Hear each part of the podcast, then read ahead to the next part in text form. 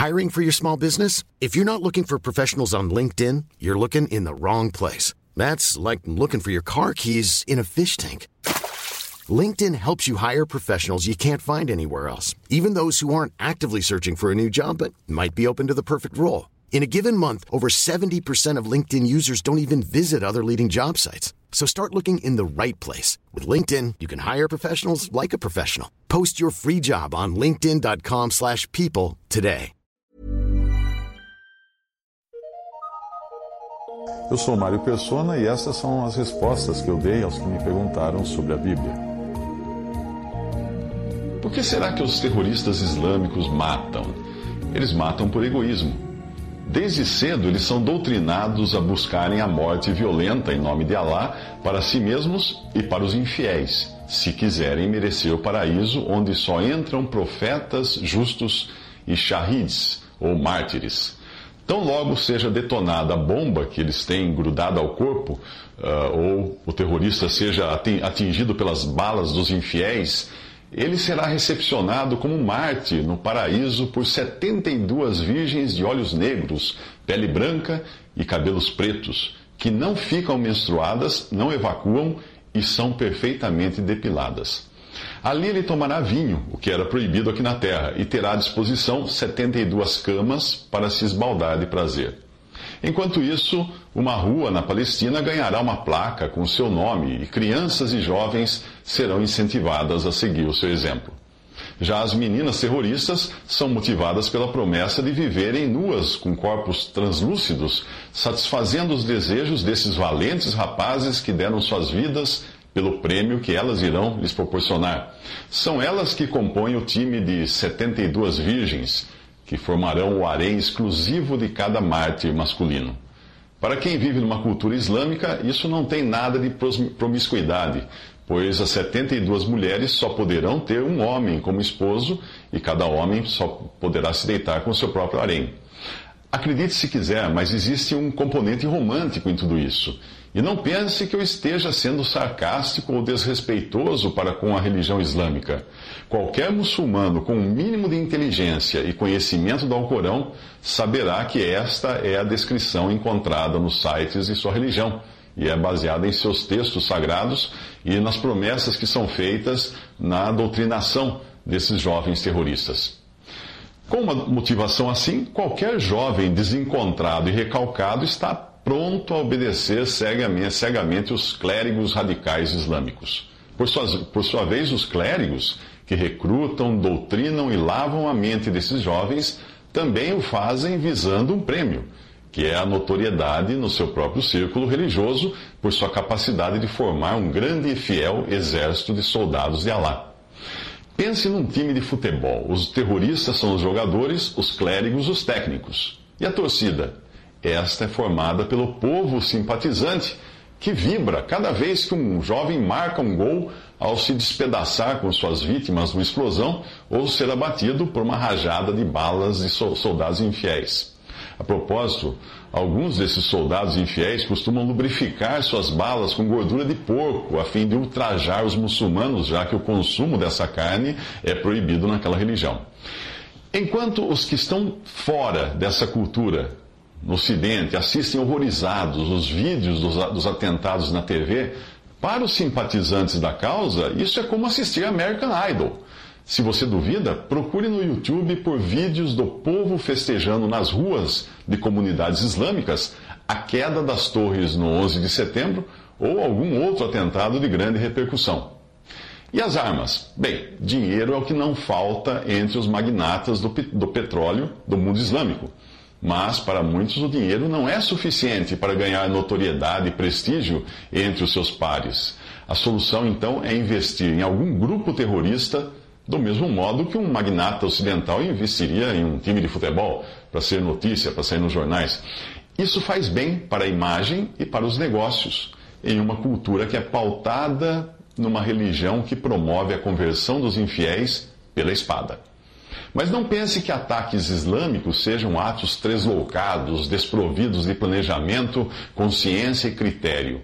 Segundo uma das vítimas, uma da, da, das sobreviventes, aliás, do, dos dois terroristas que fuzilaram os cartunistas da, do jornal Charlie Hebdo, ah, ela repetiu, ela, ela ouviu várias vezes um deles repetir para o outro que eles não matavam mulheres. Mas o outro parece não ter escutado, porque acabou fuzilando Elsa Kayat, que era uma das pessoas que trabalhavam no jornal. Uh, em 2013, no ataque a um shopping center no Quênia, para poder identificar e poupar quem era muçulmano, os terroristas perguntavam antes a cada um o nome da mãe do profeta Maomé. Quem não soubesse responder era morto. Enquanto o clérigo radical é o que podemos chamar de coach motivacional, a célula ou grupo terrorista se incumbe de treinar, aparelhar e enviar o futuro mártir para sua missão. Esse grupo precisa mostrar serviço se quiser obter o financiamento dos magnatas que vivem em suas tendas refrigeradas e viajam de, de, de avião a jato. Daí o maior ibope dessas ações ficar com os grupos que promoverem as ações mais cruéis, sangrentas e espetaculares. Aparentemente ninguém nesse meio tinha atingido o status de Osama Bin Laden até agora e da Al-Qaeda, mas no momento em que eu digo isso, parece existir uma certa competição aí entre Al-Qaeda e ISIS pela audiência.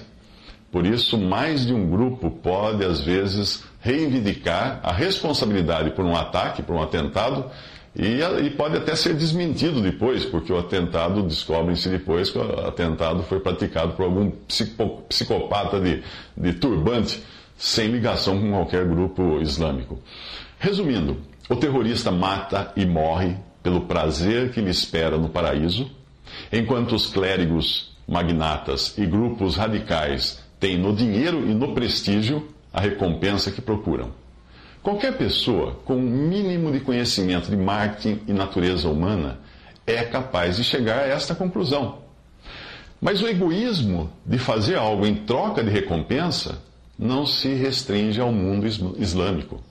Adam Smith, considerado o pai da economia, afirmava no século XVIII que não é pela benevolência do padeiro, do açougueiro ou do cervejeiro que eu espero que saia o meu jantar, mas sim do empenho deles em promover seu próprio interesse.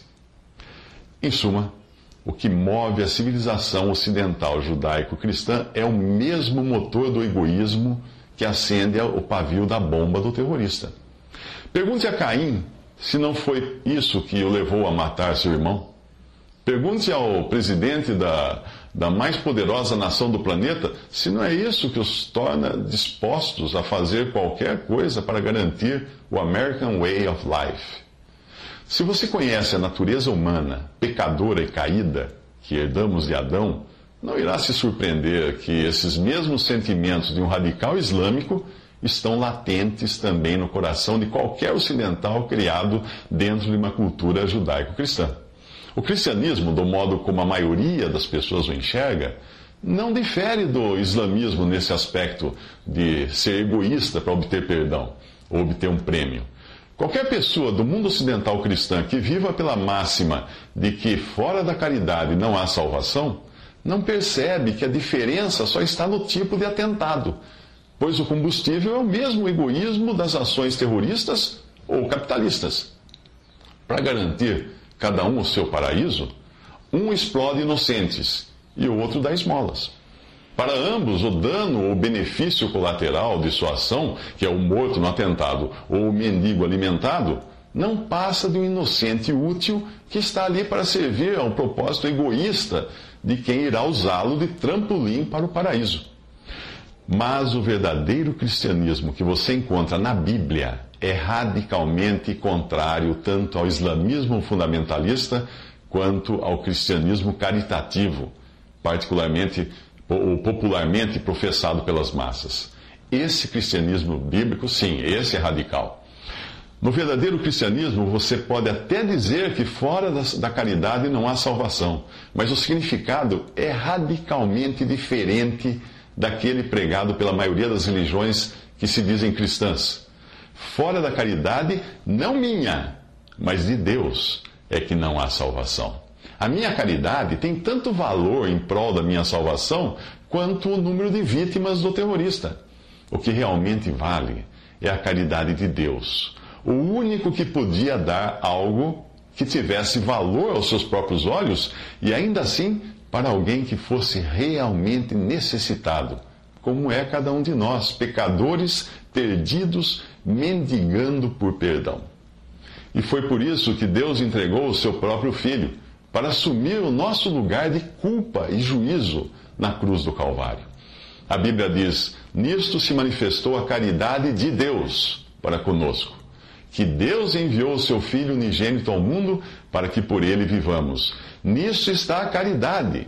Não em que nós tenhamos amado a Deus, mas em que Ele nos amou e enviou o seu Filho para propiciação pelos nossos pecados. Você encontra isso em 1 João 4, de 9 a 10. Se você espera ganhar o céu com suas boas obras e caridade em prol dos menos favorecidos, acabará descobrindo que não irá chegar lá porque o seu motivo era egoísta.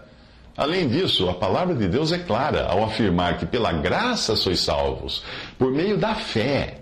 E isto não vem de vós, é dom de Deus. Não vem das obras, para que ninguém se glorie. Isso está em Efésios 2, de 8 a 9.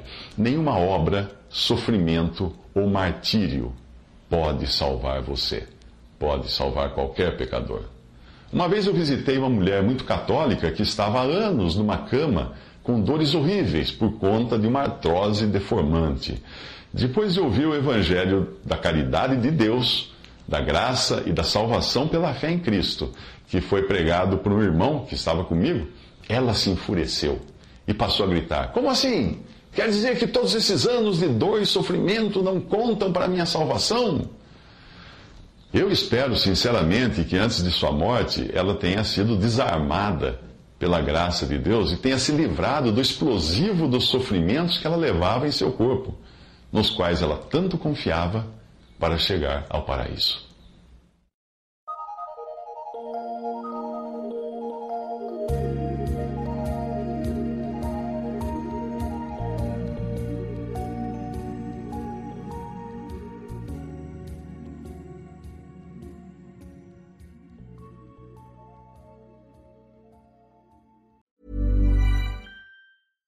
Even when we're on a budget, we still deserve nice things. Quince is a place to scoop up stunning high-end goods for 50 to 80% less than similar brands. They have buttery soft cashmere sweaters starting at $50, luxurious Italian leather bags, and so much more. Plus, Quince only works with factories that use safe, ethical, and responsible manufacturing. Get the high-end goods you'll love without the high price tag with Quince. Go to quince.com/style for free shipping and 365-day returns.